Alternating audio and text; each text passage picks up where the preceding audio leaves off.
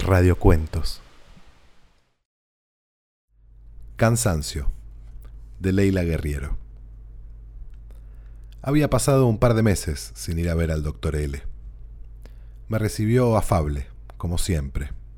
Y como siempre, con su acento chino, me preguntó cómo siente. Le dije, muy bien, y era verdad, solo que no me había dado cuenta hasta verlo aparecer y de hecho es posible que hubiera llegado hasta allí sintiéndome fatal, pero que su sola presencia me haya hecho sentir espléndida. El doctor L tiene 81 años, y ya lo dije antes, practica cosas en las que yo no creo. La medicina china, la acupuntura. El doctor L hizo lo suyo y después, como siempre, me dijo, relaja, cierra ojo, escucha música. Obedecí mientras él se alejaba con pasos sigilosos sobre el piso de madera. Entonces, como siempre, me dediqué a ejercer mi karate mental, a pelear contra toda la basura flotante que hay en mi cerebro.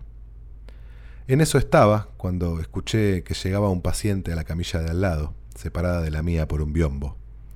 Era un hombre. Se recostó y el doctor L le preguntó qué problema tenía. El hombre respondió, cansancio. La voz me dejó helada porque eso no era cansancio. Era alguien que está de pie en el balcón, con la pistola cargada, apuntándose a la sien. Una vez el doctor L me preguntó cómo estaba y yo le dije, tengo pesadillas. Él dijo, el sueño no sabe. Ahora le susurró al hombre, tranquilo. Eso fue todo. Y el hombre, al otro lado del biombo, suspiró. Fue un suspiro horrible, como quien sabe que no tiene remedio. Yo abrí los ojos y miré la lámpara de caireles que pende del techo de la antiquísima casa donde atiende el doctor L, y recordé esa frase que es la única que me arregla cuando no tengo arreglo. Una frase de uno de los personajes de ese libro que es un continente, llamado Las Palmeras Salvajes, de William Faulkner. Entre la pena y la nada, elijo la pena.